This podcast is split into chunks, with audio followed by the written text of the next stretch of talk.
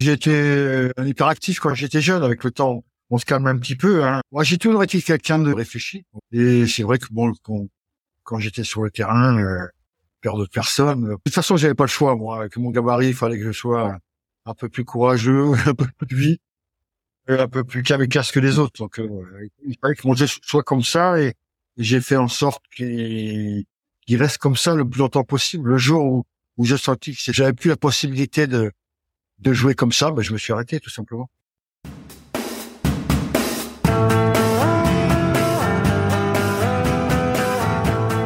Bonjour à toutes et à tous et bienvenue dans une nouvelle édition du podcast des légendes. Aujourd'hui, vous allez être gâtés. Notre invité a gagné des titres étalés sur trois décennies, trois championnats de France, trois Coupes de France, une finale de Coupe de vainqueur de Coupe, une demi-finale de Ligue des Champions, toujours avec le même club. Il a joué une demi-finale de Coupe du Monde et pas n'importe laquelle, celle que l'on a depuis renommée la nuit de Séville, ce match qui a marqué tout un pays et toute une génération.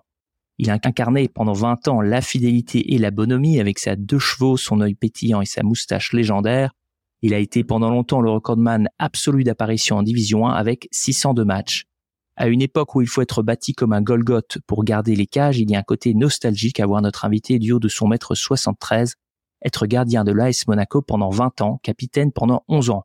Assémiste de cœur et de sang, il a joué avec le Wouzou du foot des années 70, 80, 90, Platini, Amoros, Turin, Petit, Gires, Glenn George Weah et a vu éclore les Julie, Trezeguet et Henri. Cette légende, c'est... C'est Jean-Luc Ittori, bien sûr. Merci beaucoup, Jean-Luc, d'être avec nous euh, aujourd'hui, une présence énormément appréciée pour euh, nous deux, Michel et, moi-même. Vous êtes une légende, pas seulement pour la France, mais aussi pour nous-mêmes. L'idée aujourd'hui, c'est de faire une discussion comme au coin du feu. Installez-vous confortablement. pas de problème. Parfait, Jean-Luc. Merci encore d'être euh, avec nous. Oui. Alors la, première question, Jean-Luc, euh, c'est quel moment la carrière de, de, de footballeur s'est présentée et à quel moment vous êtes dit bon bah c'est c'est c'est mon choix, c'est ce que j'ai envie de faire, c'est c'est mon futur? Euh, on va remonter très loin. J'avais 16 ans et demi à peu près. Je jouais au Cercle Paulbert de Rennes, donc en, en, Bretagne, parce que mon papa, pour, pour le travail, avait quitté le sud et, et donc j'ai grandi en Bretagne. Et à 16 ans et demi, euh, j'ai fait euh, la fin de saison du Cercle Paulbert de Rennes en, en première en DH. Donc assez précoce quand même déjà pour, pour l'époque pour jouer en DH. Et euh, je pensais euh, faire la, la saison d'après.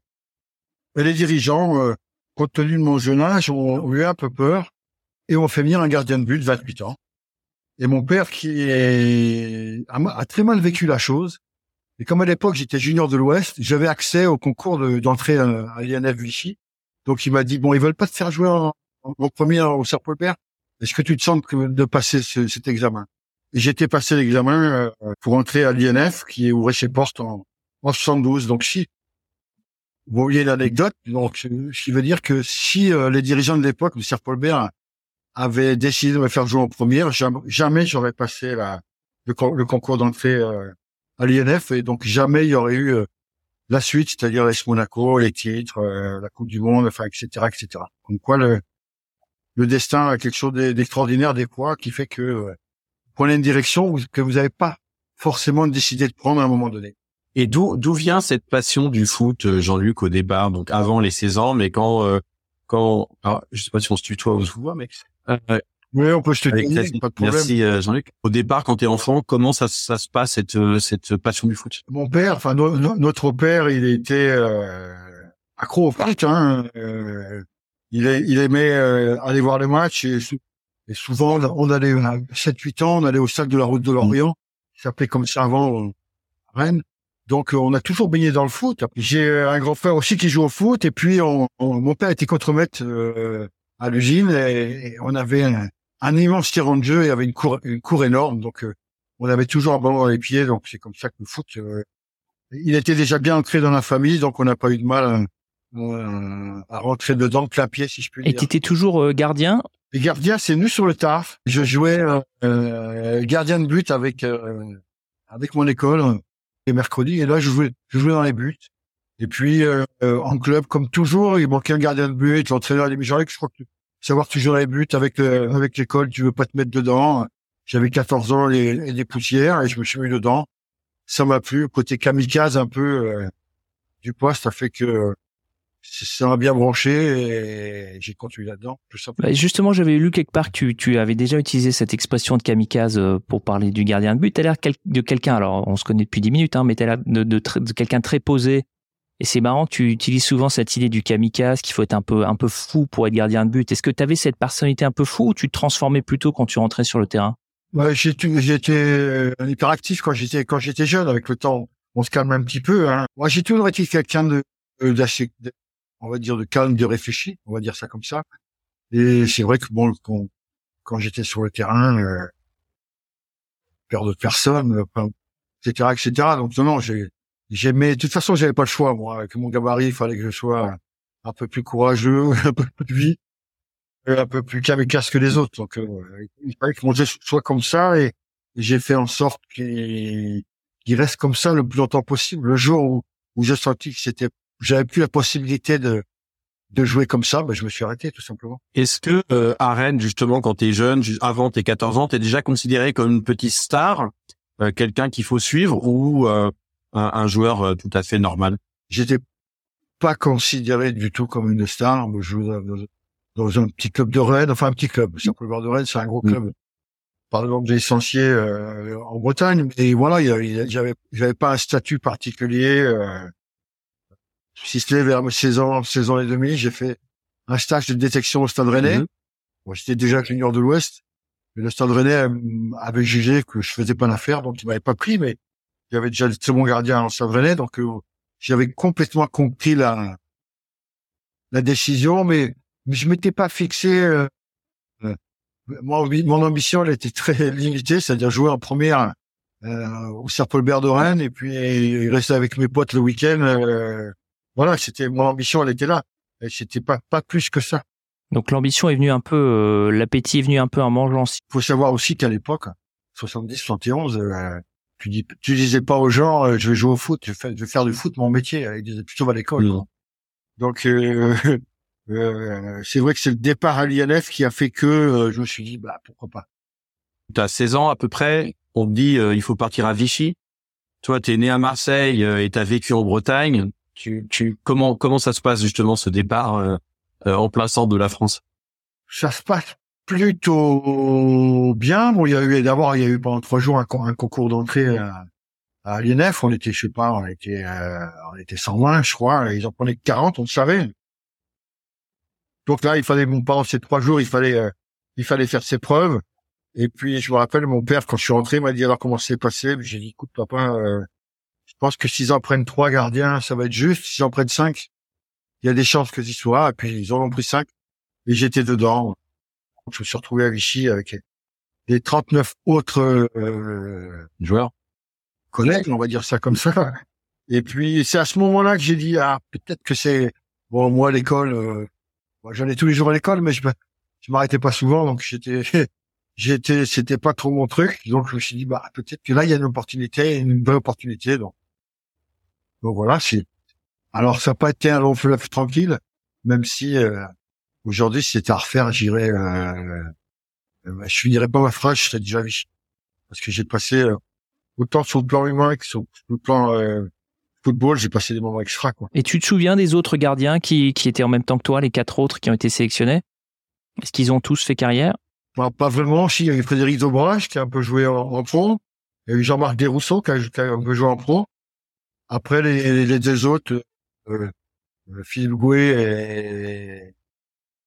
Je ne me rappelle plus son prénom, mais Jacotin, ils n'ont pas fait une carrière. Enfin, ils ont, je vais dire, une, une, une, vie après, après l'INF euh, grâce au foot plus, plus sympa que ce qu'ils auraient eu s'il n'y avait pas eu l'UNF. D'accord.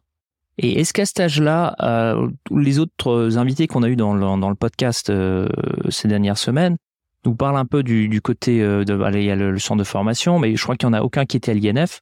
Est-ce qu'il y avait un côté bienveillant autour de la formation ou est-ce que c'était un peu un côté Colanta où il fallait vraiment tous les mois, il y avait un petit peu la peur de se faire de se faire écrémer? Non, mais c'était faut savoir qu'en 71, euh, l'INF, c'était les, les, balbutiements de la formation. Euh, sont venus à l'INF pendant les pendant les, deux ou trois ans. Après, c'était deux ou trois ans. Les, les futurs entraîneurs des, des, centres de formation. Donc nous, on a été vraiment les, les cobayes, on a été les, les premiers qu'on a fait à un moment donné, s'est décidé à dire bon, il faut qu'on fasse quelque chose pour pour le foot français. Est-ce qu'il faut pas aller prendre des gamins plus jeunes? On du compte, les plus jeunes où on avait 17 ans, il y en a qui étaient déjà déjà dans le dans, dans le monde du travail. Donc euh, c'était une, une, vraie révolution à l'époque. Alors après, après il y a eu les centres de formation, des centres de formation dans les clubs, ce qui n'existait pas avant. On a été les premiers nous à mettre, à, comme je vous dis, à, à les cobayes de cette nouvelle formation euh, décidée par, par, la fédération. Après nous, on savait qu'on avait deux ans pour montrer ce qu'on était capable de faire, mais on, a appris, euh, on a tout fait nous dans le foot à l'INF. On a appris à jouer au foot, on a appris à devenir des hommes, on a appris à, à traverser les terrains. Euh, les, les, joueurs qui jouaient pas le week-end, euh, ils faisaient le guichet, ils, ils vendaient les tickets. Donc euh, Pierre Pibaron faisait avait avait ce truc dans la tête. Ils doivent tout connaître du foot s'ils veulent vraiment réussir. Donc moi, j'ai tout fait, j'ai traversé les terrains, j'ai vendu les tickets, j'ai bon, j'ai plein de choses, plein de choses. mais ça m'a pris, je vous dis, à, à devenir un, un foutu et un homme aussi. Alors juste pour euh, nos, nos, nos, auditeurs, l'INS Vichy était l'ancêtre de l'INS euh, Clairefontaine, donc euh, qui, a, qui, a, qui, a, qui, a, été mise en œuvre pendant une quinzaine d'années à Vichy à ce moment-là, et puis qui a, qui a, qui a en 1988 qui a qui, qui existe toujours, mais à Clairefontaine. enfin, pas à Clairefontaine. Maintenant, il y a plein, il y a plein de centres mm. nationaux entre guillemets qui sont régionaux. T'en as en Bretagne, t'en as dans le sud, t'en as euh, à Clairefontaine. Et puis les, les, les gamins aujourd'hui euh, sont pris à l'âge de 12 ans, hein, donc ils, ils passent euh, la, la, semaine la semaine euh, dans leur lieu respectif et ils rentrent le week-end jouer jouer dans, leur club. Nous non, nous on était plus vieux déjà. Ça s'appelait l'Institut national de football à Vichy. Mmh. Ça, s'appelait comme ça. On était au Krebs à Vichy et nous on rentrait que pour les vacances scolaires. Donc tu as dit que ça, ça dure deux ans, c'est ça, le, le, le cursus. Et donc à la fin de la deuxième année, tu as quand même aucune assurance que tu vas continuer dans le dans le dans le monde du foot en fait. Euh, surtout quand en, en cours de en, en, cours de la de, deuxième année, euh, et Gérard Banet, qui étaient les entraîneurs, décident d'instaurer une troisième année. Certains partent au bout de la deuxième année dans des clubs pro. Et euh, moi, j'avais des, petit souci de discipline en deuxième année, je sais pas, conseil de discipline, enfin voilà, pourquoi, on est, on pourquoi ça nous intéresse. Euh, voilà. Parce que je, je, faisais, je faisais le cours en anglais, mais rien de rien de rien de bien spécial. Mais c'est vrai que c'était, euh, on était quand même au vase clos, on était au Krebs, on n'avait pas de voiture à l'époque, on n'était pas, donc euh, c'était un peu chaud, hein, euh, euh, au niveau de la, de la discipline. Et, et en anglais, à un moment donné, j'ai sorti une bêtise, je sais plus trop quoi. Enfin, la preuve d'anglais m'a viré du mhm. cours. Et les dirigeants, enfin, Pierre Pugaro et Gérard Ballet, j'ai dit, bon, faut, pour calmer tout le monde, il faut faire un exemple, quelque part.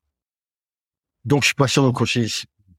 Et là, franchement, euh, je me suis dit, tu vas retourner à la maison, tu vas retourner au cercle D'après ce que j'entendais, d'après ce que, ce que disaient les gens, et j'ai dit, bon, conseil discipline, ça va être, la sanction, ça va être le renvoi. Donc, euh, je me rappelle, j'avais appelé mon père, mon père était venu, euh, mon grand frère aussi, il était venu. Euh, Avec une batte de baseball ou? Non, en toute ça, j'avais trouvé mon père euh, hyper cool. Hmm. Enfin, j'ai perdu il y a un an, donc euh, des fois. je comprends mieux. Je comprends. Non, il avait été hyper cool, donc je, je suis passé dans. Et puis la chance que j'ai eue, c'est que venait juste d'arriver un nouveau directeur au Crève Savichy, qui s'appelait Monsieur Forestier, je me rappelle toujours son nom, qui a dit écoutez, moi je le connais pas, donc euh, on va le mettre à l'essai trois mois. Donc j'ai pendant trois mois j'ai fait le canard, on m'a pas vu, on m'a pas entendu. Donc j'ai j'ai continué cette deuxième année et puis euh, puis Barreau m'a appelé dans son dans son bureau, il m'a dit bon écoute, voilà c'est simple, il y a l'équipe d'Haïti, je sais pas si vous vous rappelez, qui a fait la Coupe du Monde en 74, qui qui était en préparation à, à Vichy.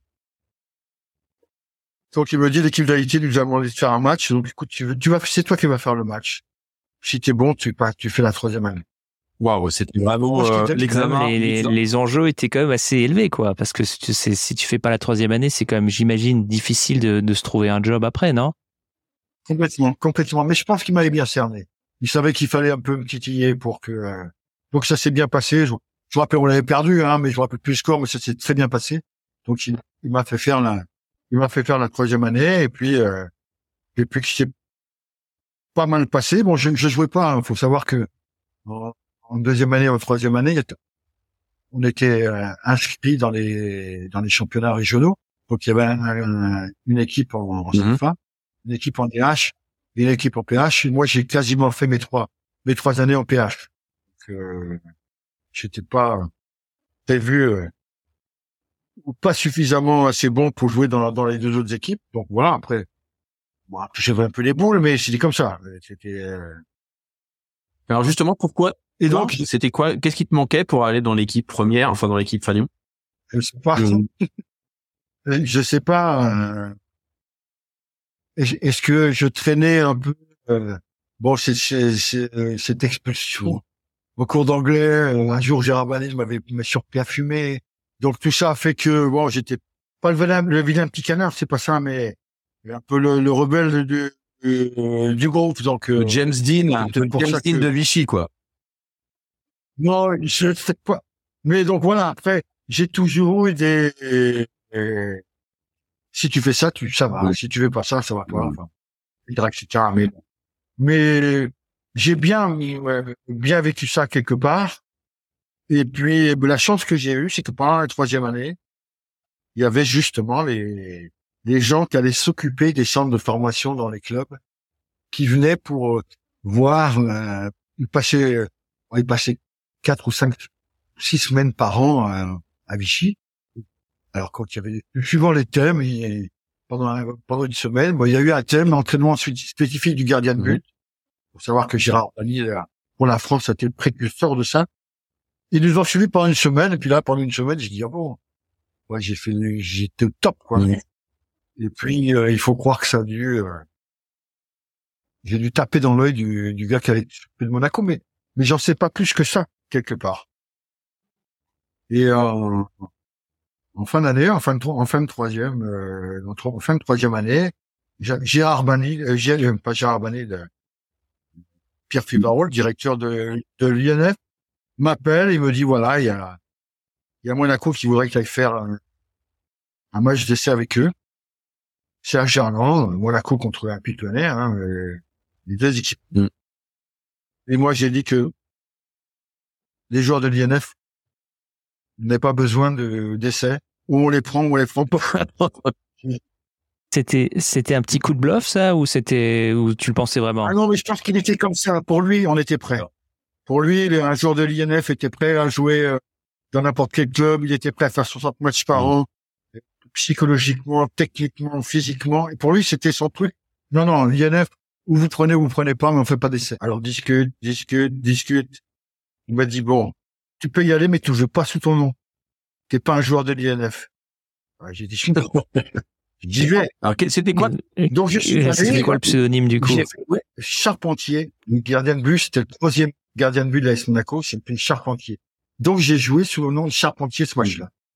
Donc voilà euh, l'anecdote qui, qui a fait que. Euh, donc, je suis arrivé euh, au milieu de tous ces pros. Là, c'était Alberto Miro, l'entraîneur. Il m'a dit bon, Petit, avec son accent, Petit, c'est toi qui joues après la première mi-temps. Je joue après la mi-temps, ça se passe bien. On perd un zéro, but de Bernard Lacombe chaque fois que je, je revois Bernard, je sais que tu as failli briser ma carrière quand même. Donc voilà, je, je rentre au vestiaire en pensant, je commence à enlever les chaussures. Et Alberto Miro dit, mais maman, petit, qu'est-ce que tu fais là? Ben, J'ai dit, euh, j'enlève mes chaussures. Mais tu vas jouer la deuxième mi-temps sans les chaussures? Bien content de remettre les chaussures. J'ai fait la deuxième mi-temps. Je fais ce match, de Bernard Lacombe, je rentre au vestiaire, je prends la douche, on fait toujours après un match, quoi. Hein, je vais, et je vais à l'hôtel avec eux et, et j'ai le, le, président, M. Crovetto, président de l'époque, avant, avant le docteur Campora, et euh, Alberto Muro qui me dit bon petit, écoute, euh, on a fini de manger, tu montes dans ta chambre et on va réfléchir et puis on, vient te trouver après. Donc euh, je suis monté dans ma chambre, il devait être 21h, 21h30, et 10h30, 22h30, toujours personne, puis vers avant 11 heures, euh, ils ont tapé à la porte, ils sont rentrés, moi, mon petit, tu assis-toi, voilà, on a pris une décision, euh, on va te faire signer stagiaire. Voilà. Quand t'es assis, t'es content d'être assis parce que tu dis, ma, ma vie va changer. C'est Monaco, Mm. donc euh, c'est pas c'est pas euh, Beauvais, Dunkerque, Brest ou c'était Monaco, donc euh, voilà. Mm. Voilà pour la pour la petite anecdote, anecdote, anecdote. et j'ai reçu mon mon contrat euh, pendant les vacances et puis le 2 août 75, j'ai débarqué à Monaco. Alors ton contrat justement, tu le signes comment? T'es tout seul? T'as une aide euh, Comment tu le revois? Comment ça se passe un contrat stagiaire Est-ce que quand t'as t'as est-ce que t'as un agent, par exemple, ou pas du tout? Non, ça n'existait pas, les gars, les agents à cette époque-là. Non, non, bien content de signer. Mais tu t'en fous de- du nombre de, de zéros de, tu signes. Tu es tellement content de signer. Euh, stagiaire pro, deux ans. T'as dit t'as 20 ans. Euh, t'es content, hein. T'es, t'es- t'es vraiment content, quoi. Donc, tu, tu signes, tu sais pas ce que tu, que tu vas gagner. Moi, je me suis aperçu après, avec le temps, que j'ai, j'ai- j'ai signé un contrat où j'ai gagné le, le double de ce que gagnaient les, les gars de mon âge à, à Monaco. Donc, euh, donc pourquoi je je, je saurais jamais, mais bon voilà, c'était euh, la somme, c'était ça. Et puis euh, en descendant du, en descendant, et donc pas d'agent, pas de, euh, tellement content de signer que tu es prêt à signer n'importe quoi, quoi, tout simplement. Hmm. Et qu'est-ce qui te, qu'est-ce qui te t'émoustillait le plus avec euh, Monaco à l'époque? C'est, c'est le, la grosse équipe, le, le climat, c'est le, le côté Monte Carlo, c'est, c'est, c'est tout ou c'est, c'était juste le- l'aspect sportif C'est pour du- quelqu'un qui a 20 ans? C'était, ouais, c'était que la- la- la- l'aspect sportif quelque part. Faut savoir que Monaco à cette époque-là, c'était pas non plus. Euh, ouais, j'avais regardé un peu l'historique, je savais que j'avais été champion, mais ça, ça remontait à loin. C'était plutôt une équipe qui faisait, euh, qui faisait l'ascenseur quelque part. Donc, euh, donc c'était. Et puis, et puis, c'était la seule, c'était ma seule porte de sortie. Seule porte de sortie. Euh, principauté Monaco, moi, j'étais quand même content, quoi. Tu vois. J'avais eu euh, euh, aussi en, en fin de troisième année euh, Cahuzac qui était venu me voir pour me dire bon si, si euh, notre gardien réserviste s'en va, euh, on aimerait bien que tu viennes à Bastia, mais le gardien réserviste c'est pas parti. Donc ma, ma seule ma seule porte de sortie c'était la c'était la, la AS Monaco. Hein. Donc euh, je n'allais pas faire la gauche non plus. Donc euh, voilà. Et, et toi, ça te permettait de revenir dans le dans le sud où t'étais né. Est-ce qu'il y avait un Ouais. côté retour aux sources ou pas du tout? Pas du tout. Enfin c'est pas un truc qui m'avait effleuré l'esprit euh, à, à ce moment-là. D'aller dans le sud, mais je me répète, mais euh, c'était ma seule porte de sortie, donc euh, Hmm. bien, content d'y aller, quoi. Et Monaco le savait à cette époque-là que, que c'était ton, que c'était que que c'était qu'ils étaient ta seule porte de sortie? C'est-à-dire ils avaient un peu toute la, ils auraient pu vraiment te, te donner euh, un contrat misérable. Tu l'aurais signé dans tous les cas, si je comprends bien. Oui, mais enfin, je pense que c'était pas dans les, c'était pas dans les, dans les mœurs du football. Ils ont pensé que je méritais ça, ils m'ont donné ça. On n'a Mm. même pas de moi, rien du tout. Donc, euh, voilà. ils ont pas essayé de dire, euh, de toute façon, t'as pas le choix. donc. Tu viens chez nous, euh, c'est toi qui vas nous payer, non C'est, Mm. c'était comme, Donc, euh, voilà. Je crois que j'avais tapé dans l'œil des du gars qui, qui allait s'occuper de la formation et puis voilà, c'est tout. Est-ce que ils ont pensé que je méritais plus que les autres J'en- J'en sais rien, mais en tous les cas, euh, bah, il, est, il est clair que au niveau des joueurs qui sont arrivés à, à cette époque-là à Monaco, on était 4-5. Bah, J'étais le seul qui avait fait un, un match d'essai contre contre un club de de, je vais dire de Ligue 1, enfin de, de Division 1 en tous les cas. Alors donc, est-ce que tu te souviens qui étaient les autres gardiens quand t'arrives et que t'es euh, stagiaire gardien? Est-ce qui, qui était devant toi? Il y avait ce fameux Charpentier. Il y avait. Non, Yves Sauveau. Oui. Charpentier et moi. Donc, euh, à cette époque-là, déjà, tu n'avais pas gardien de but remplaçant, tu n'avais que 13 joueurs sur la feuille de match, donc euh, tu pouvais pas te considérer comme le deux- comme le deuxième, quoi. hein. Hmm. Donc voilà, c'était comme ça. Après, euh, euh, l'équipe réserve de l'AS Monaco à cette époque-là jouait en division d'honneur, donc j'ai joué en division d'honneur pendant pendant deux ans, quoi. Donc, bah, j'ai débarqué à Monaco euh, euh, le 2 août 75. Quelqu'un venu me récupérer à la gare. Et puis, euh, euh, Monsieur Ben Ali, je me rappelle, il m'a amené à pied. J'avais une petite valise, il m'a amené à pied. euh, il m'a amené à pied dans l'appartement que j'allais occuper avec. euh, C'était un appartement avec quatre chambres, avec trois autres trois collègues, des gars qui venaient aussi de de, de l'INF. Il y avait Léonard, Borézy et, et, et Brechtour, des, des, des, gars aussi qui, qui, qui avaient fait l'INF avec moi. Donc voilà, et puis, et puis ma vie a commencé comme ça en principauté. Donc euh, à peine arrivé, euh, je suis parti en stage avec l'équipe 1, je me rappelle. Et, voilà, mon aventure avec Monaco a, commencé comme ça. Et quel est ton état d'esprit à ce, à ce moment-là? Est-ce que tu te, est-ce que tu te dis, ça y est, je suis arrivé, je, je me vois vraiment euh, installé là-bas pendant pendant de longues années, ou est-ce que tu es encore euh, pas certain de que tu vas pouvoir faire carrière? Comment tu te sens à cette époque-là? D'abord super bien parce que j'ai deux, deux ans qui se sont bouqués, on va dire ça comme ça déjà. Et puis non, puis avec une, une vraie envie. Et c'est vrai que euh, l'INF nous avait aussi un peu servi à ça. Tu débarques en principauté, tu t'entraînes sur un stabilisé, et tu vois les gars qui sont là depuis, euh, pas des stagiaires, mais qui vivent un peu du foot, et des jeunes comme nous, euh, qui s'entraînent en short, en manche court. Toi, tu arrives, euh, on dirait un bibadum, parce que tu sais que tu vas faire tu montres, et tu plonges même sur le dur. Donc, nous, on est habitués à ça, Michi. Donc, c'est vrai que les mecs qui m'ont vu arriver, ils m'ont dit, ils ont dit, mais, mais celui-là, c'est un extraterrestre, quoi. Il plonge partout, euh, sur euh, sur du tuf. Euh, c'est vrai qu'on avait la mer pas loin, là, avec tourner, tourner la tête et voir la mer, mais voilà, moi, je savais pourquoi j'étais là.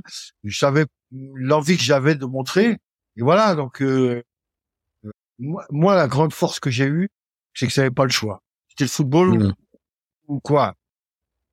Je cherche, je cherche encore, donc. Donc euh, à partir de là, je, ouais, j'ai toujours été au taquet tout le temps, tout le temps, tout le temps. Alors, question qui fâche un tout petit peu, euh, Jean-Luc, c'est est-ce que à ce moment-là, ta taille est un problème ou le fait que tu sois pas euh, un Golgoth, est-ce que ça, ça, ça, ça pose un problème ou pas du tout? Enfin, il faudrait. Là, il faudrait. Moi, dans le jeu, ça me posait pas de problème. J'avais pas ce, j'avais pas à l'époque, hein, j'avais pas ce ce sentiment d'être euh, d'avoir des limites. Quelque part j'avais des jambes j'avais vraiment que j'allais vite.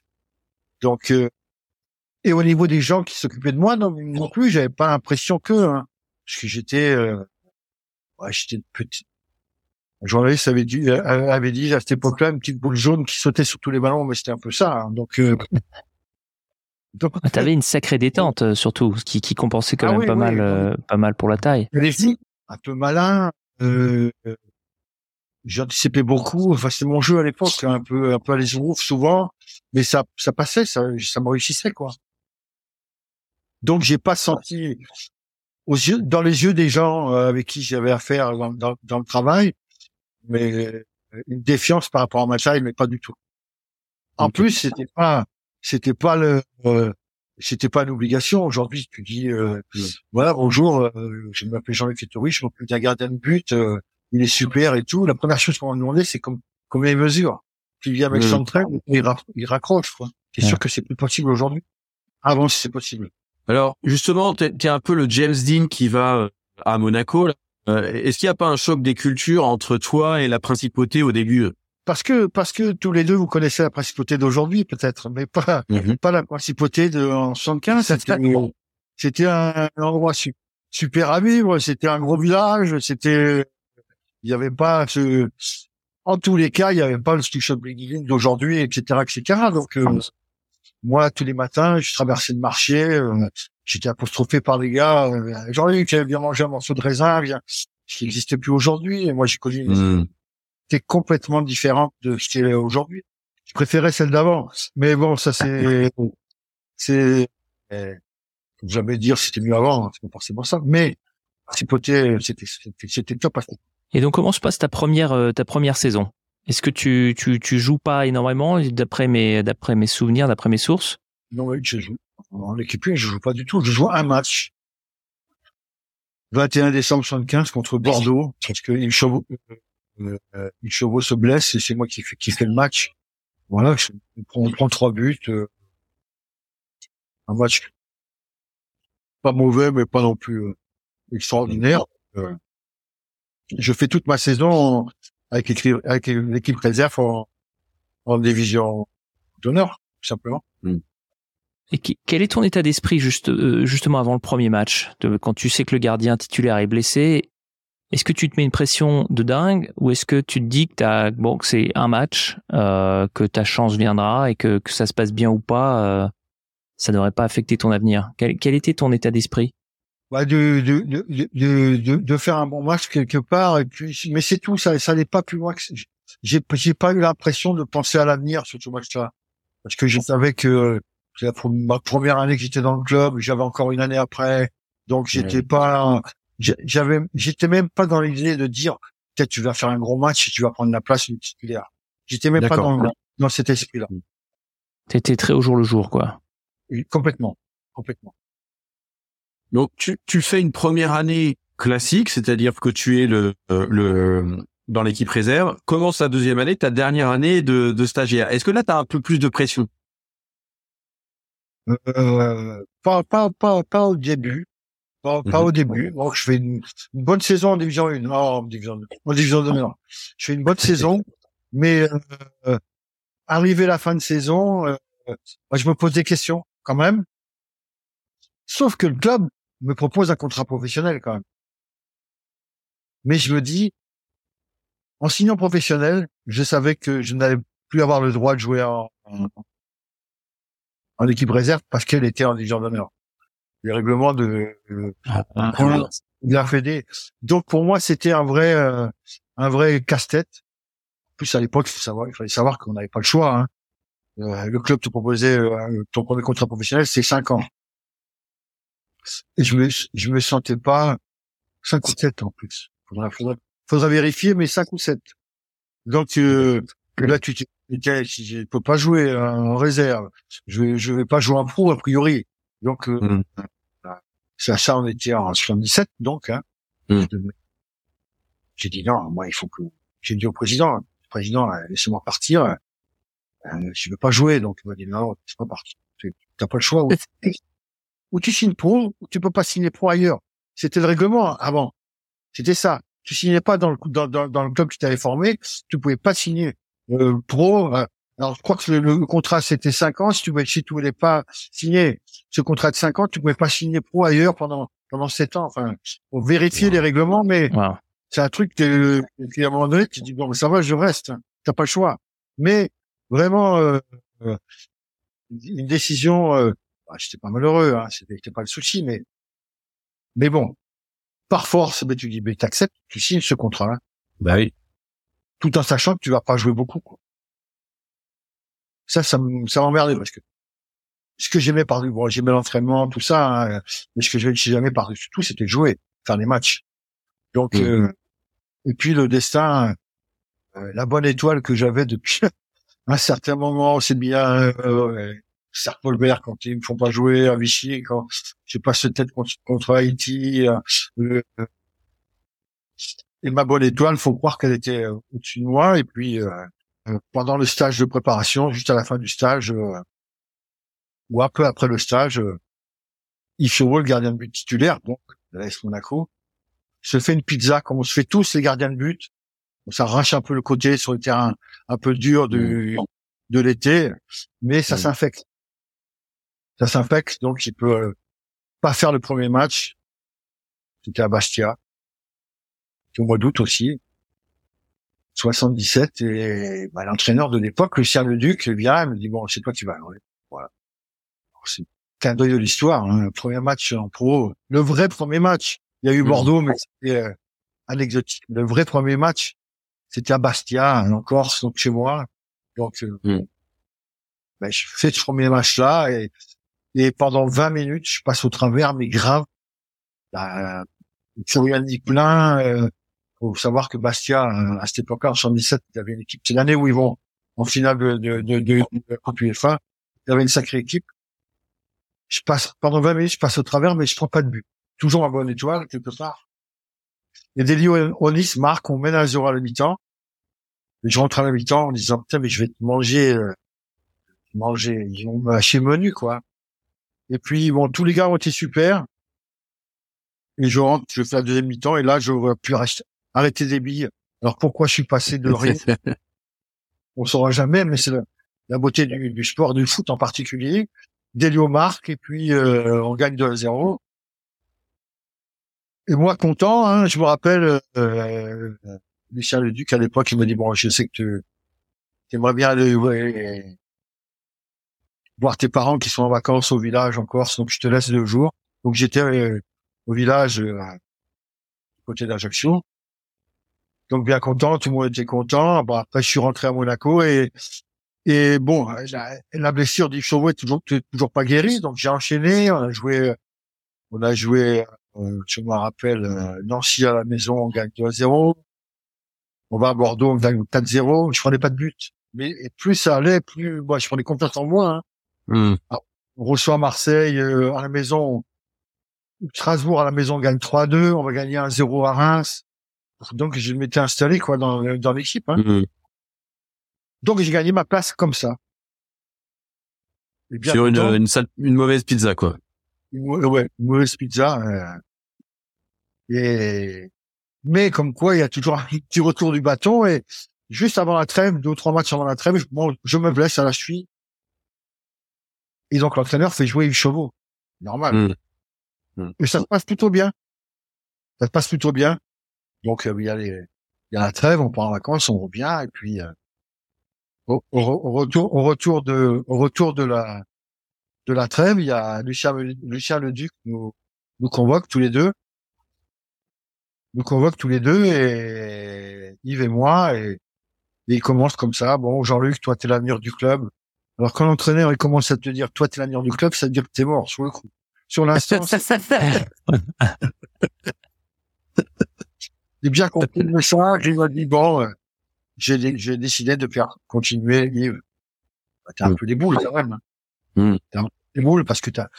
En plus, l'équipe tournait. Faut, faut, faut savoir mm. qu'on était en, haut du classement. Donc, euh, tu dis putain. Bon, mais peut-être jeune. Mm. Je dis bon, bah, pas, pas, de problème, hein, c'est comme ça. Donc, euh, on s'en va de la, de la de la pièce et puis euh, je vois entrer dans la pièce. Euh, il avait convoqué aussi un peu les les barons des équipes, les Courbis, euh, Jean Petit, Zelionis, qui avait aussi, avait, euh, enfin, un quatrième, je me rappelle plus, c'était Christian d'Alger ou, pour leur annoncer cette, hmm. cette, situation-là.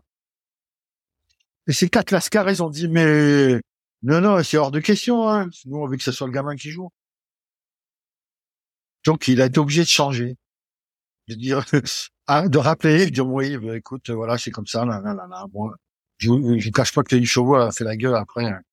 Bah normal. Ben. Donc c'est moi qui continue à jouer et puis bon, ça s'est bien passé. Euh, Alors comment comment t'as obtenu justement euh, l'assentiment de un peu des des lascars, des, des patrons de de Monaco? Parce que j'ai l'impression que tout est naturel chez toi et il n'y avait pas de volonté par ton Non, mais c'est parce que je, je pense que parce que j'étais, j'étais performant, hein, j'étais, mmh tout simplement. Hein, je, je pense que je pense que c'est ça. Hein, euh, eux, ils ont, ils ont, ils ont, ils ont, ils ont, à tort ou à raison, mais on va dire à raison quand on voit le résultat. Pour finir, hein, peut-être qu'avec Yves, ils auraient été champions quand même. Mais j'étais mmh. persuadé qu'avec euh, qu'avec moi, euh, ils pouvaient aller au bout. Hein, donc mmh. Parce que après, après c'est devenu, euh, je sais pas.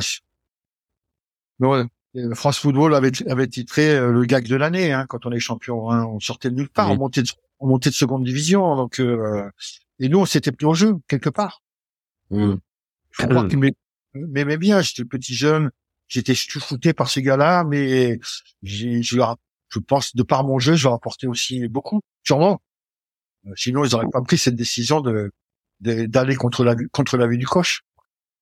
Comment ça se gère une, une compétition, euh, une la concurrence avec un autre gardien dans l'équipe? Est-ce que secrètement, quand l'autre gardien fait une grosse, euh, une grosse cagade, est-ce qu'on est un petit peu content ou comment ça doit pas être évident à gérer, j'imagine. C'est sûr que c'est c'est pas évident, mais à, partir du moment où tu sais que euh, il y a une hiérarchie, tu ne pourras t'imposer que s'il y a une grosse indisponibilité du, du titulaire. Même s'il fait une erreur, tu sais que j'ai connu ça après, moi. Hein. J'ai eu des mmh. mauvais passages qui ont duré euh, deux ou trois mois, mais j'avais un tel, vécu. Euh, les gens avaient comment dire ça, ouais, j'avais un vécu, qui fait que mm. l'entraîneur ou les dirigeants remettaient pas en cause le, ce statut-là. Le statut. Mm. Voilà. Il y a que, il y a que vraiment une, grosse blessure euh, qui peut faire que, euh, il y a un moment donné, euh, tu perds ta place. Quand tu es vraiment installé dans, une équipe. Donc ça a été le cas avec Yves, il est installé dans, dans cette équipe, et puis moi j'ai joué plutôt bien, et puis on avait des résultats, et puis, et puis, et puis, et puis, donc, voilà, maintenant, j'ai jamais connu, ça fait un peu, un peu le mec qui a le boulard, un peu le cigare, mais j'ai jamais été remplaçant, moi. Donc, je, j'ai hmm. du mal, j'ai du mal à, à, mettre à la place du, du gars qui, qui, qui me voyait jouer, qui disait, bon, il est jamais blessé, comment je vais faire pour gagner ma place, quoi. Hmm. Bon, euh, après, c'est, c'est, c'est un état d'esprit, hein. Je pense que la doublure, il y a un moment donné, de dire, putain, mais je, il peut pas lui arriver quelque chose à lui que je joue un petit peu quoi. bah surtout après un record euh, absolu d'apparition, je pense que le deuxième gardien, je vais se dire waouh, ça va être compliqué quoi. C'est humain. En plus, mm. je me suis jamais trop reposé sur ce statut-là. Je savais trop que le travail de la semaine aussi était important pour euh, montrer que tu étais là et bien là quoi. Alors tu, tu gagnes justement, euh, tu gagnes la, le championnat de France pratiquement pour ta première année de titularisation. Est-ce que à ce moment-là, tu penses à l'équipe de France ou pas du tout? Mais ça avait été 77-78. Il y a, il y a l'Argentine. Il y a les 40. Et je suis dans mm. les 40. Parce qu'on est champion de France. Mm. Alors maintenant, je ne fais pas d'illusions. Je sais que je suis dans les 40, mais je ne fais pas d'illusions du tout. Hein. L'équipe de France, pour moi, c'était loin. Hein. Je venais à peine de commencer à jouer. J'étais champion de France. Je sais même pas si j'ai mesuré à sa juste valeur sur l'instant T, hein, quand l'arbitre hein, mm. on est champion. Alors t'es content, tu sais que t'es champion, donc euh, les champions, comme, comme quand t'es champion junior, il y a tout le monde qui était qui est là, t'es content. J'ai vraiment, j'ai vraiment sur l'instant T, non. Tu te, tu te rends pas compte de, de la difficulté que c'est d'être champion de France en fin de compte. Et sur cet instant-là, après, quand a tout ça, je rentre au vestiaire, et je vois tout. Tous ces vieux qui pleurent et qui me regardent, qui me disent mais aujourd'hui qu'on est champion de France, nous ça fait 15 ans fait ça. Ouais. Avec dans, dans, dans, un club qui est dans un club qui qui faisait l'ascenseur, tu vois. Et c'est ce moment-là tu dis ouais quand même c'est important ça. Donc euh, voilà. Après, euh, mais à aucun moment je n'ai pensé euh, à l'équipe de France. Alors c'était mais très loin, très loin. Bien content d'avoir fait que j'avais fait. Personne dans ton, dans ton entourage te dit quand même, euh, Jean-Luc, tu t'es, t'es, gardien titulaire de, euh, de, de l'équipe championne de France. Euh, bien sûr que tu as ta place euh, dans les 22. Tu... et puis moi, j'y pense même pas, donc j'ai même pas à faire en sorte que les gens me posent la question. Tu vois, non, non, c'était, il y avait aucune, j'avais aucune aucune pensée et jamais personne non plus, même même dans le club, m'a dit tu mériterais d'y aller quoi. Même même, même ceux qui sont partis, hein, comme Jean Petit, Christian d'Alger, qui jouent avec moi, jamais ils ont pensé que euh, jamais ils ont ils ont abordé ce sujet avec moi. Jamais de la vie, jamais de la vie. Pourquoi je sais pas, mais peut-être parce que moi, je, je, je, les seuls gens les seuls gens qui m'ont parlé d'équipe de France, c'est les, les, un peu comme euh, ceux qui ont avec le Qatar, hein, sur les, je sais pas, je sais pas ce que c'est que de disputer sur une compétition. M'ont dit vous n'allez pas y aller, Monsieur Touré, si vous êtes sélectionné. Ils ont enlevé les prisonniers des stades là-bas pour les pour, pour faire des matchs de foot. Donc c'est les seules personnes qui m'ont parlé de, de l'équipe de France à ce moment-là, quoi. pas les gens du foot, pas les gens qui jouent avec moi, pas ma famille, personne ne m'a parlé de foot, de l'équipe de France à ce moment-là. Après, donc bah t'enchaînes et là pour le coup, euh, j'ai envie de dire que tu as mis euh, véritablement le bus devant le but, c'est-à-dire que pendant euh, deux, deux, deux, trois décennies, euh, tu euh, tu gardes le, le, poste de gardien de but à, à Monaco. Quoi. En fait, cette, cette première saison champion de France, ça t'installe véritablement comme le le patron de, du gardien de but pendant pendant 20 ans. Quoi. Pendant 17 ans. J'ai joué pendant 17 ans en étant titulaire à l'AS Monaco. J'ai tout fait, j'ai tout fait pour. Hein. Hmm. On travaille dans, dans, le travail tous les jours et tout. Et puis, euh, 17 ans qu'on passait à une allure euh, vertigineuse. mais je faisais en sorte d'éteindre la concurrence à chaque fois. après, tu, après, dans le temps, tu, tu, tu, tu sais qu'il y a des moments, il y a des moments forts, forts dans une saison. Faut que tu marques les mm. esprits pour, pour, pour avoir une, une certaine carte blanche pour après. Bon voilà, après et ma bonne étoile a fait que euh, j'ai su marquer les esprits de, de, temps en temps quand il fallait pour pour continuer à ce que mon mon, mon statut titulaire soit je on va dire entre guillemets. Euh, c'est intéressant ce que tu dis sur les temps forts parce qu'on avait euh, on avait Olivier Dacour sur le sur le programme il y a pas très longtemps et il nous disait que Franck Sauzet lui-même lui avait dit qu'il fallait vraiment être performant en début mars jusqu'à la fin de jusqu'à la fin juin pour pour taper dans l'œil pour les périodes internationales et aussi dans le dans le cadre des transferts justement parce que c'était là que les, les, transferts pour les saisons d'après se, se faisaient. Toi qui as été l'homme d'un seul club, est-ce que tu avais un petit peu ce, ce cet état d'esprit de, de, de se montrer à des périodes particulières ou c'était juste pour les, les gros matchs? Quel était quand quand tu dis les moments euh, les moments clés, c'était c'est quoi exactement? Bah, Ça dépend. Hein. Tu, tu, tu, prends pas le, tu prends pas le calendrier. Tu dis là, il faut que je sois bon. Là, il faut que je sois bon. Là, non, c'est pas grave si je suis pas. C'est pas ça. Il y a des matchs, il y a certains matchs, il faut que tu tu dises bah ouais, je suis là, les gars. Euh, vous pouvez compter sur moi, je mmh. suis là. Après, tu les choisis pas forcément les matchs. Ça peut être. Euh, oui, j'ai j'ai du mal à, à, à, en sortir comme ça, mais il y a il y a avec des matchs qui sont importants, qui peuvent faire te faire basculer d'une moitié d'une moitié de classement à l'autre moitié. Euh, il faut que tu sois présent, quoi. Mm.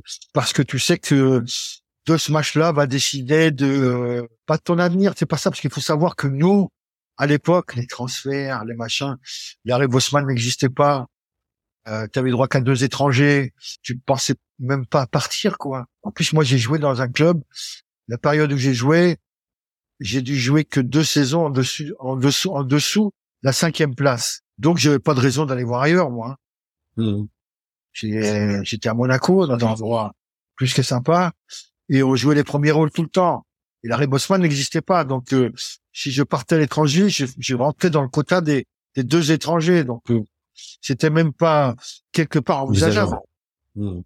Ah, t'as jamais, flirté, euh, t'as jamais flirté avec un avec un club étranger ou avec un autre club euh, en championnat de France? À la fin, le jour où je où je suis avec Paris en 82, mais c'est cette pas j'avais pas une grosse envie, donc euh, j'ai pas de j'ai pas donné cours à la discussion. Puis Paris à l'époque c'était pas un club fort du championnat. Hein. Moi j'étais dans un bon club, un très bon club même. Et c'était le PSG ou le ou le Matra? Le PSG. Daniel Echter, enfin le début du PSG. Et après, à 39 ans, quand j'ai décidé de m'arrêter, Galatasaray voulait que j'aille faire un an. J'avais 39 ans, j'avais dit non, je, plus, je suis plus assez. Euh, le problème, quand tu, il y a, un moment donné, tu sais que tu peux ne pas faire d'erreur, mais si tu t'es plus décidé, ça m'intéressait pas. Tu, tu, tu plonges, tu touches la balle et tu la sors pas. C'est pas, c'est pas un truc me, et puis euh... même même Charpentier, même Charpentier n'était pas prêt d'aller à Galatasaray quoi. non, bah, c'était un gros changement pour pour pour pour la famille tout ça donc j'ai j'avais décidé dans ma tête de m'arrêter et puis c'était Monaco ou rien. Ou rien mais, mais comme j'avais j'avais décidé que c'était pas c'était fini aussi Monaco donc j'étais pas j'avais pas de d'envie particulière de de continuer pour continuer non. Alors au, cours de ces 17, 17 euh, années de bons et loyaux services à, à, Monaco, quels étaient pour toi les joueurs, euh, les joueurs phares? Quels sont ceux qui, sur ces 17 années, t'ont vraiment impressionné à Monaco? Sachant que euh, Monaco, c'est comme tu dis, un club qui était top 5 chaque année pendant pendant 17 ans. Donc il, ah y avait il y avait du matériel. Je vais essayer, allez, je vais essayer. je vais dire parce que moi j'ai joué avec trois générations. Alors, je vais essayer d'en sortir un de chaque génération. Moi, je vais dire des Léonis parce que des Léonis parce que c'était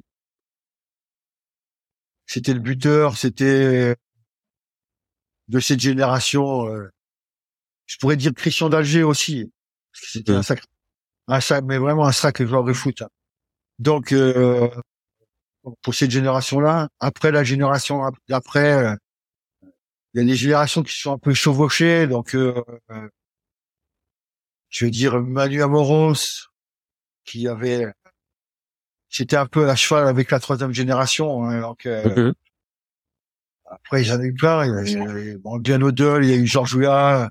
Après, les, les plus jeunes que j'ai connus, mais j'étais chez les jeunes à Monaco, comme David Trezeguet et Thierry Henry. Euh, moi, j'ai, j'ai pas joué avec les, les j'ai joué avec les, les, derniers champions du monde, comme vous direz, avec qui j'ai joué, c'est Manu Petit, euh, Lilian Thuram et Yuri, Yuri Djokaev. Donc, euh, non, j'ai eu, la, chance de côtoyer euh, vraiment de, de, de, de, de très très bons joueurs. Je pourrais parler de Soren Lerby à l'époque, je pourrais parler de Ramon Diaz, enfin plein, plein, il y en a plein qui sont passés. Mais si je devais en sortir un de, de ces 17 ans, c'est Glenn O'Donnell mais sans hésitation. Alors pourquoi? C'est quoi le, euh, le critère là, de, parce, de cette Parce que je pense qu'à l'époque où il était euh, à Monaco, c'était 87, 88, 88, 89. Enfin bon, après c'est baissé, mais c'était Platini venait de s'arrêter. C'était la fin de Maradona. Je pense mm. sincèrement qu'on a eu le meilleur joueur du monde. Il serait allé en Italie, on aurait dit c'est le meilleur joueur du monde. Mm. Il savait marquer des buts, il savait faire des passes, c'était un super mec. Enfin bon, il, a, il avait tout pour il avait tout pour. Mm. C'était euh, c'était top niveau. C'était un top joueur. C'est l'arrêt Bosman euh, n'existait pas encore, donc euh, mm. et nous on a eu la chance de taper, de, de tomber sur deux mecs complètement différents, pas pas au niveau état d'esprit parce que c'était des c'était des Anglais Atley et Glenn Odell. Et Glenn Odell. Mais et, Glenn, c'était pour moi, c'était le le meilleur joueur que veut passer à Monaco on, pourrait, parler du Georges Weah qui a été ballon d'or après, mais qui n'était pas le joueur, le Georges Weah qu'on est devenu, passant par Paris et en allant Milan. Milan, Milan, c'est En tant que gardien, qu'est-ce que tu apprends de, de, joueurs de champ sur leur euh, leur attitude, leur mentalité, leur façon de préparer les matchs, leur façon de s'entraîner Une anecdote, hein. Quand j'ai commencé à, à l'AS Monaco, en tous les cas, quand ils faisaient des séances de frappe ou des, il y en avait un qui restait toujours devant moi, c'était Delionis. Je mmh. relâchais. Donc tu apprends par lâcher trop souvent parce que un Italo-argentin. Donc quand il la met au fond, tu savais que toi tu savais qu'il a mis au fond, mais tout le monde savait aussi. Donc euh, chambrage sur chambrage. Donc tu apprends là aussi. Hein, tu apprends euh, avec des odeurs. Ben, tu savais que euh, euh, il y avait un moment précis où tu pouvais faire ton point en avant. Euh, si tu faisais trop mmh. tôt, faut être sûr que tu la mettais par-dessus. Enfin, t'apprends plein de choses. Dans le travail quotidien, pas forcément dans la discussion, mais dans le travail quotidien, euh, euh, tu prends tout ce que tu t'arrives à l'entraînement, tous les buts que tu prends à l'entraînement à cause de ces jours-là, ben, tu sais de pas les reprendre en match, quoi. Hein, et, et, c'est vrai que le, travail quotidien te pousse à, en plus, moi, j'étais passionné par, je suis toujours, hein, par ce poste. Donc, quand on est passionné, on va toujours un peu plus loin dans la dans l'analyse, dans le et pourquoi si un ballon qui vient de la gauche, un droitier, le plus simple, c'est qu'il va croiser. Donc tu, et moi je, je n'existais de par ma taille, on revient à ma taille que par le. Cette espèce de d'anticipation, d'anticipation, oui, qui était euh, d'une demi seconde parce que tu pouvais pas partir trop vite, hein. tu pars trop vite avec mm. euh, il au lieu de faire ça, il te met flat du pied et, et la balle, bon, et de l'autre côté. Donc j'ai j'ai beaucoup travaillé ça parce que c'était euh, quelque part ma raison d'exister dans de par ma taille, de par euh, enfin etc. Euh, à ce poste-là. Donc il fallait que je sois performant. Donc c'est vrai que ces joueurs-là m'ont apporté beaucoup plus dans la dans ma façon de les regarder mmh. qu'autre chose. Après dans le travail aussi, hein, parce que il y a un moment donné, quand tu travailles tous les jours avec ces joueurs-là, euh, ben, ça chambre pas mal. Donc, t'as pas envie d'être chambré. Moi, je j'aime pas être chambré. Donc, euh, il fallait que je sois aussi performant euh, le, le, lundi, le mardi, le mercredi, le jeudi, le vendredi. Et ça me mmh, servait à, match. être le, le, plus gros chambreur de Monaco, c'était qui? Il y en a eu. Hein. il y en a eu quelques-uns. Manu Amoros, il chambrait pas mal. Bon, Delioni chambrait pas mal. Et puis, et après, après, euh, j'ai acquis un statut où les mecs quand même disaient on va pas chambrer tonton quoi. Parce que, oui, euh, à 30 ans, à 35 ans, euh, bon, c'était moi. J'étais méchant comme la teigne. Alors, est-ce que toi, tu étais un chambreur aussi? Un peu quand même. Un peu quand même. Un peu quand même. Ta cible, c'était qui ta cible favorite de chambrage La tête, à, la tête à claque. Enfin non, pas tous, mais mais pas tous, mais quelques-uns je les chambrais parce que chambrais, hein, donc. Euh... Quand tu dis que t'étais méchant, pas méchant. Voilà. J'étais mauvais perdant, mauvais perdant. D'accord. ouais, il fallait que le, le, ballon il ait touché le filet pour que je dise qu'il y avait but. Mais euh, euh, non, non, j'étais mauvais perdant tout le temps, tout le temps, tout le temps, tout le temps. Et puis, euh, s'il y avait des, des, exercices à, face à face, ça arrivait souvent. Hein. Mmh. Moi, il fallait pas me faire un petit point. Et puis, et puis, j'avais pas d'état d'âme. Pour moi, c'était comme un match. Même si c'était mon meilleur pote en face, s'il fallait aller au casse-pipe, j'allais au casse-pipe. Voilà. En gros, c'est ça. Il y a eu, euh, ça m'est arrivé dans un exercice. Euh, c'était, j'avais 37 ans déjà, capitaine de l'AS Monaco, Arsène Wenger l'entraîneur, et on fait l'exercice de centre, je crois, et, et c'est Franck Dumas, je sais pas si vous vous rappelez. Oui, bien sûr. Défenseur central, ancien de, de Caen. Voilà. Ancien de Caen. Et je sors, et là, c'est une des rares fois où j'ai eu peur de lui faire mal, je me suis arrêté, j'ai dit, attention, mais lui, il me fait une espèce de, de louche, pas, de pirouette, mais pas, il met son pied derrière comme ça, il passe seulement par-dessus, il marre. Et là, tous les gars, ils vont chambrer sur ce coup-là. Et là, il m'a donné une paire de boules. J'ai dit, oh, les gars, le premier qui vient, je le fracasse. il est dans une qui s'appelait Benjamin Clément, qui était un jeune. C'est pas parce que c'était un jeune, ça aurait été un vieux, ça aurait été pareil. Je l'ai fracassé. Alors, qu'est-ce que tu peux nous donner des détails? Ça veut dire quoi fracasser? Tu as, tu fracasser Je l'ai fracassé. Il était par terre. Histoire des douleurs. Bon, après pour relever, hein, je l'ai pas blessé. Et Arsène Wenger, il m'a fait comme ça. Il m'a fait rentre au vestiaire. Dépêche-toi, rentre au vestiaire. Plein en pleine séance. Hein. Mm. J'étais le capitaine de Monaco. J'avais 37 ans. Rentre au vestiaire. Je rentre au vestiaire. Tu viens me voir après l'entraînement. Je rentre à Turbie savoir qu'il y avait, il y avait deux terrains euh, d'enseignement. Traverser tous les deux terrains. Je suis allé au vestiaire. Il m'a appelé. Il m'a dit, mais après l'entraînement, il m'a dit, t'as pété les plombs, quoi. vous connaissez, vous savez que s'il y en a qui le refait, je vais recommencer. Il m'a dit, ouais, c'est ça qui m'inquiète. Et puis on s'est séparés. C'est rigolé, il a dit, bon, il fallait bien que je te reçoive quand même, qu'on se voie. Hmm. Donc, euh, mais plus personne m'a fait le petit truc après. Hein. La petite louche. Mais c'est, j'imagine, c'est cette hargne qui t'a permis de, de, de, de, conserver cette longévité quand même. Sûrement, sûrement, parce que ça m'a poussé à, à ce que je disais tout à l'heure, de, de regarder, de, de rester bien physiquement, de, de bien travailler la semaine, parce que je savais que si ça faisait une bonne semaine, au moins j'avais rien à, me reprocher le week-end. Et quand tu sais que t'as as tout fait la semaine, t'abordes le, le, le match du week-end plus sereinement. Même mmh. sereinement, c'est oui sereinement. j'ai toujours eu le trac. Hein. Il n'y a pas un match où, où je suis rentré et dire moi je m'en bats les moments. Moi. Non non, j'ai toujours eu le trac euh, avant de rentrer sur sur le terrain. C'était c'était comme ça. Hein. Je passais, euh, je m'habillais. Et je me rappelle, il y avait au salle Louis II, il y avait une salle, une salle, la salle où on s'habillait tous, le vestiaire. Il y avait une table et je tournais autour de la table. J'avais les crampons, j'ai cassé des bonbons à tout le monde, mais c'était ma façon de, de, de, déstresser. Mais, j'avais le trac tout le temps. Et tu parles pas mal de ta, de ta bonne étoile. Euh, Est-ce que tu avais des superstitions euh, au-delà de, de marcher autour de la table avec tes crampons? Est-ce que tu avais un, petit rituel particulier pour les gros matchs? Je sais pas si ça doit te dire, mais j'ai fumé ma cigarette à 19h30.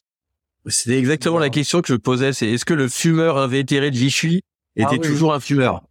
Ah oui, toujours toujours à 19h30. Ils savaient, tout le monde savait. Hein. Personne me cherchait dans le vestiaire à 19h30. Ils savaient que j'allais fumer ma cigarette.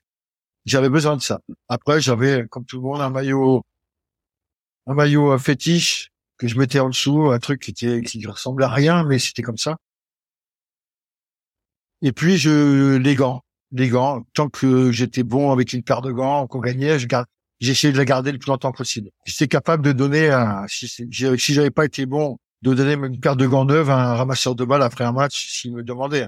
Mais sans souci, Et alors, tu as parlé des gens euh, que tu appréciais à Monaco. Est-ce que dans les, est-ce que tu avais un club au contraire que tu détestais affronter? Parce qu'en 17 ans, euh, tu as affronté pratiquement tous les clubs de la de la planète euh, première première division. Est-ce qu'il y a un club que tu détestais affronter? Et est-ce qu'il y avait des joueurs particulièrement qui que tu avais des difficultés à, à appréhender? Des clubs que j'avais pas envie d'affronter, non, non, parce que j'ai eu j'ai eu la chance de de réussir dans, dans, des stades et pas de et de ne pas réussir non plus. Donc bon, je sais pas. Après, il y a Bernard Lacombe, malheureusement, il, il,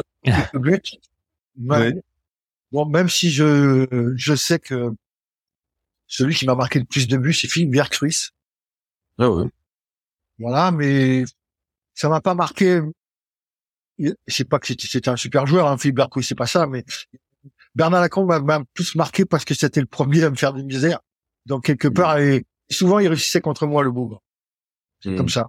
Et sinon non, il y avait, j'avais pas de, j'avais pas de, de, de, crainte particulière euh, euh, vis-à-vis d'un joueur ou d'une équipe ou d'un stade en particulier. Non. Donc tu, disais que tu étais un chambreur, mais est-ce que tu chambrais aussi l'adversaire pour essayer de les, les déstabiliser, par exemple? Jamais. Jamais. jamais. Je, j'aurais pas supporté comme chambre l'adversaire. Hein. Ah oui. Donc, euh, euh, je, je, je chambre pas. T'entamais pas les, les hostilités. Non, après, je suis capable de faire mal. Si on me faisait mal, j'étais capable de lui dire, mais la prochaine fois, c'est moi qui vais te faire mal. Ça m'est arrivé, hein. Euh, ça m'est, ça m'est arrivé. Mais sinon, Alors, qui, par exemple, qui, par exemple, t'as eu, euh, quelqu'un qui t'a fait mal et toi, tu t'es un petit peu vengé euh, le match d'après ou le match à Paris, à Marasimba, après le du pote, parce qu'il joue à Monaco. Ouais. Et sur un, une balle entre deux, moi, je sors par terre, là. Il me met le pied. Je dis, écoute, si ça se reproduit, tu vas pas pouvoir frapper dans la balle. Et, et ça s'est reproduit. Et plutôt que de me mettre tout mon long, j'ai ramené ma, ma, jambe droite comme ça. Et au moment où il allait frapper, ben, j'ai tendu ma jambe. Donc, ça lui a tapé au-dessus, au-dessus de, au-dessus du pied. Donc il a eu bien mal sur le coup. Je lui avais dit, tu mmh. vois. Donc euh,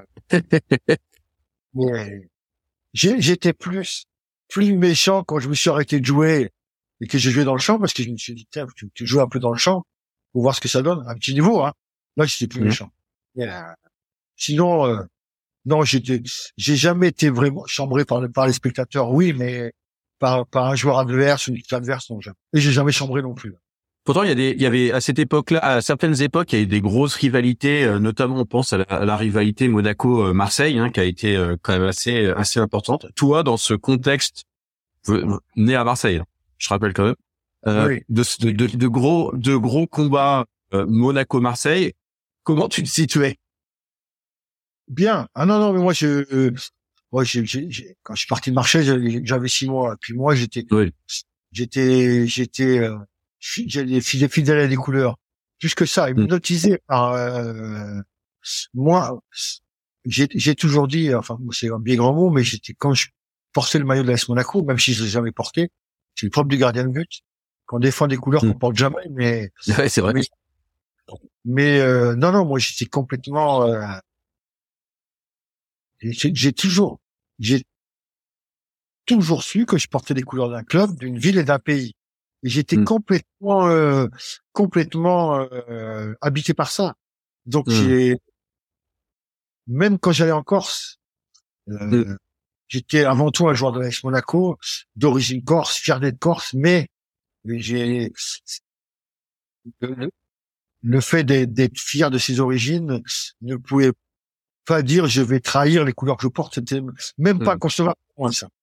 Donc avec l'OM c'était pareil. Alors c'était des matchs hyper bandant à jouer, bien sûr. Hmm. Bon, pas bon, ça m'est arrivé d'être pas bon, d'être trop bon euh, au stade Vélodrome. C'est toujours des matchs tendus, des matchs chauds.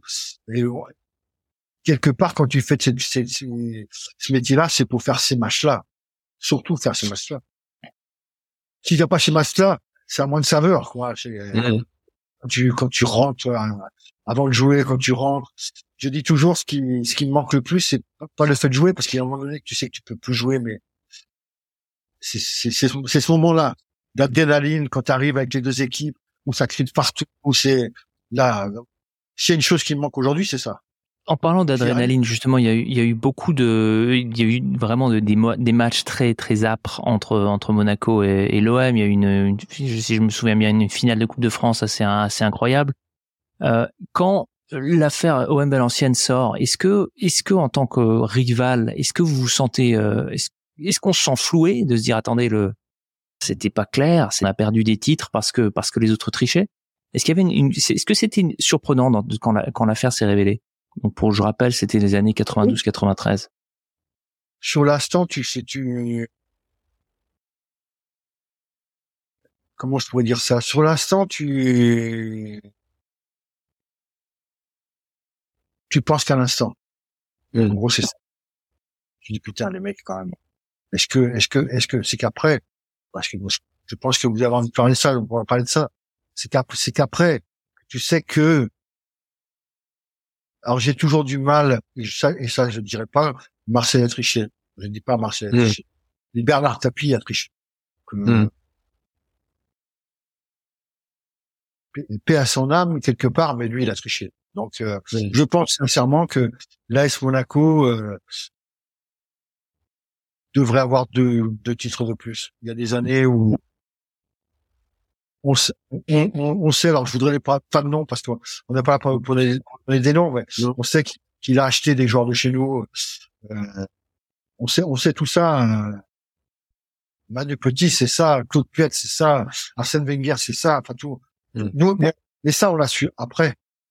Mm. Donc sur l'instant, pour MVA, tu dis, ouais, ils ont acheté un match. Pourquoi ils ont acheté ce match-là Ce qui est dommage, c'est que à cette époque-là, Noël avait une sacrée équipe. Si on se rappelle, pas sûr qu'ils auraient eu besoin de ça. Mais à partir du moment c'était ça leur argument, effectivement. À, partir du moment où ils l'ont fait, quelque part, Bernard Tapie l'a fait, il a séché. Donc, il y a, je pense qu'il y a deux titres qui nous reviennent de droit. On les aura jamais. Aujourd'hui, euh, tu t'aperçois que si tu rentres dans ce dans ce truc-là, euh, tu, tu vas, je dis pas que tu vas te montrer du doigt, mais presque. Moi, c'est un peu euh, Don Quichotte qui se bat contre les moulins à vent, quoi. C'est un, peu ça, malheureusement. Hein. Mais nous, il n'y a pas très longtemps, Manu Petit est passé deux jours à Tours. On en parle encore. Bien sûr que ça nous a mmh. touché, ça nous a blessés, ça nous a meurtris. Et c'est comme ça. Il faudra, il n'y aura pas de de rétropédalage. C'est comme mmh. ça. Je me souviens de cette époque-là, euh, à ce moment-là, où effectivement. Euh, quand, quand les quand les quand cette histoire s'est révélée et que euh, en fait presque il y avait que que Monaco qui est qui a dit bah ouais enfin on est moins surpris. Alors Monaco pas tout le monde mais il y a quand même certains joueurs et notamment euh, ou Arsène Wenger qui qui soupçonnait quand même une, sorte d'injustice là-dessus. Et et, et, et c'est vrai que le fait quand, quand Monaco a pris la place de de, de l'OM en, en, en Champions League etc il y a eu, il y a eu un anti Monaco, alors qu'en fin de compte, euh, c'est ce que vous, c'est ce que tu dis, euh, Jean-Luc, c'était juste du don, don quichotisme. C'était normal que Monaco prenne cette place-là, mais euh, je sais pas, je sais pas pourquoi. C'était, c'est devenu fou quoi. Avec tout le respect que j'ai pour sa famille et tout, hein. mais quand euh, mmh. Bernard Tapie est décédé, bah, il y a beaucoup de journaux hein, ont titré "Adieu le boss". Donc tu, tu, tu, comprends tout. Donc dans ma réponse, mmh. je peux lui comprendre. Donc c'est mmh. C'est quelqu'un qui a subjugué les gens, qui a subjugué les, les, foules, qui parlait bien, qui était beau, qui, qui chantait bien, qui. Mais dans le foot, à un moment donné, il a, triché. Donc c'est. Mais ça, les gens veulent veulent pas l'admettre. Donc c'est pour ça que je disais tout à l'heure, c'est c'est Don Quichotte qui se bat contre les moulins avant. Euh, j'ai pas envie d'être Don Quichotte, donc j'ai pas envie de. Mais ça, c'est une réalité. Mais c'est marrant que 30 ans après, on a encore du mal à parler de cette histoire parce que c'est c'est comme ça. J'ai j'ai vu la vue la la, la la, une de Monaco Matin quand il est mort. C'était Monaco Matin, je dis bien. Hein. Je dis bien Monaco Matin. Mmh. C'était dans un tapis en première page, marqué mmh. le boss. Ou Dieu le mmh. boss. Bon là, tu t'aperçois que ça sert à rien de te battre contre des des combats Monaco, euh, ouais c'est des combats qui sont perdus d'avance, quoi. Alors, pour le coup, euh, sur, sur, le sujet, euh, euh, sur le sujet, c'est vrai que connaissons bien le magazine SoFoot. SoFoot a fait vraiment, pour le coup, la part des choses sur son, sur son, enfin pas hommage justement, sur son numéro spécial tapis en montrant l'énorme part d'ombre de, de Bernard Tapie et c'était pas du tout un, un dithyrambique, un article et au contraire, je pense que c'était un des un des un des soft les plus durs que j'ai vu sur justement l'histoire de, de Tapie. C'était vraiment un contre-pied de, de la presse, mais mais je suis d'accord, complètement d'accord sur le fait qu'il y a une sorte encore de tabou sur le sujet qui peut être un peu frustrant pour pour certains joueurs. Oui, mais c'est comme ça. C'est malheureusement, c'est et, et, ça restera, ça restera comme ça. Alors simple curiosité. Donc tu parlais de joueurs dont, dont vous saviez qu'ils avaient été, euh, euh, on va dire, euh, tachés par le, par la par la corruption. Alors évidemment, je ne vais pas te demander de les nommer, bien évidemment non. Mais est-ce que ça, quand vous l'avez, quand vous avez eu cette information, les joueurs étaient encore dans l'équipe euh, et auquel cas, est-ce que comment comment est-ce que ça se gère de savoir qu'il y a des, des brebis galeuses dans, dans l'effectif? Mais euh, nous, les joueurs, on l'a on on l'a su après quelque part. D'accord. Même si on avait on, avait des doutes, mais mais c'est qu'une fois qu'après on a su, ils étaient plus là, hein, qu'on on s'est remémoré un peu les les actions qui ont fait basculer des matchs. On s'est dit, mais c'est et moi, j'étais très lié avec certains, donc euh, ça m'a fait encore quelque part. Mais bon, c'est comme ça. Je comprends, je comprends qu'il y ait plein de gens qui ont envie de savoir. Bien sûr qu'on connaît les noms, hein, mais je dirais pas. Mais mais non, non, mais ça m'intéresse. À la limite, c'est même pas, c'est pas ça qui, enfin, ça m'intéresse pas. C'est juste savoir vraiment le niveau, le côté humain, quoi. On sait qu'un de ses coéquipiers, euh, toi, tu parles de, de, la façon dont tu t'entraînes, dont tu donnes à fond, de ta arme, etc. Et de voir que d'autres personnes de ton, de ta propre équipe se sabordent pour de l'argent ou pour je ne sais quoi, c'est, c'est, j'imagine, ça doit être très très difficile à accepter. Ah ben moi c'est moi c'est moi je, alors moi je suis peut-être un peu couillon, un peu d'une autre génération, mais, aujourd'hui je, je, ne l'accepte toujours pas. C'est simple. Aujourd'hui je ne l'accepte toujours pas. Ces gars, euh, euh, euh je je ne vais déjà pas les voir, pas leur serrer la main, pas c'est c'est comme ça. Moi, c'est alors après, euh, pourquoi ils l'ont fait? Bon, c'est la question qu'il faudra reposer. Mais est-ce qu'ils ont été obligés, pas obligés, enfin bon, etc., etc. Euh, il y a peut-être des moments dans dans leur vie où il y a eu un besoin qui ont fait qu'ils n'ont pas pu dire non. Enfin, j'en sais rien. J'essaie d'en mmh. trouver des, j'essaie d'en trouver des excuses. C'est déjà pas mal. Mais il y en a, il y en a avec qui j'étais très lié. Et ça, moi, ça m'a fait donc, est-ce que tu as perdu des potes en fait? Est-ce que tu as perdu des amis à cause de ça? Ah oui, ah oui, ah oui, c'est sûr, sûr, certain. Mais c'est comme ça. Mm. Après, euh, bah, tu passes à autre chose. Tu te dis euh, sur un CV euh, cinq fois champion de France, ça serait mieux que trois. Mais bon, c'est comme ça. et alors, et dernière question, et je, je vais arrêter d'en parler. Mais est-ce que vous le saviez qu'il y avait avant que avant que l'histoire au MVA sorte, est-ce qu'il y avait des est-ce qu'il y avait des rumeurs comme quoi euh, il y avait des enveloppes qui circulaient ou c'était vraiment une surprise pour tout le monde? C'était une surprise pour tout le monde. D'accord. On savait pas du tout. Enfin, nous les joueurs, on, on savait pas. En scène, plus je crois pas, donc on, on savait pas. On a été surpris sur l'instant et après on s'est dit mais ouais, pourquoi pas quoi. Ouais, d'accord tu refais le film, tu refais le film à l'envers après, hein, pour voir un peu. Oui, oui, tu refais le film à l'envers, et puis tu dis, mais putain, mais c'est vrai, ce jour-là, et là, et là, et là, et là. Ça, il faut savoir que Tapi, il a, il a, pas vraiment le choix, hein, et il y avait un trou énorme, personne ne le savait à l'OM, je sais pas si vous vous rappelez.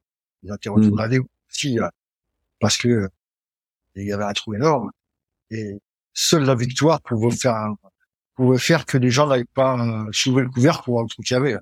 Donc il fallait qu'il gagne à tout. Le, le, point d'interrogation qu'il y a dans tous les matchs de foot avant que l'arbitre siffle, euh, il voulait pas qu'il existe, surtout pas. Mmh, exactement. Peu importe l'équipe qu'il avait, qui était la meilleure euh, sans doute d'Europe effectivement, mais peu importe. C'était une super équipe. C'était une super équipe. Et puis, je suis désolé, on a, on a un peu, c'était une petite digression, mais moi, c'est vraiment une question que je me suis posée depuis des années. Euh, j'ai toujours été mal à l'aise vis-à-vis de, de, de, de cette histoire de voir que Jacques Glassman pendant des années a été euh, vraiment le, le, le vilain, euh, le, ah, le pestiféré. alors que ça a été le, le, seul gars honnête dans cette histoire. Ouais, euh, courageux de tous.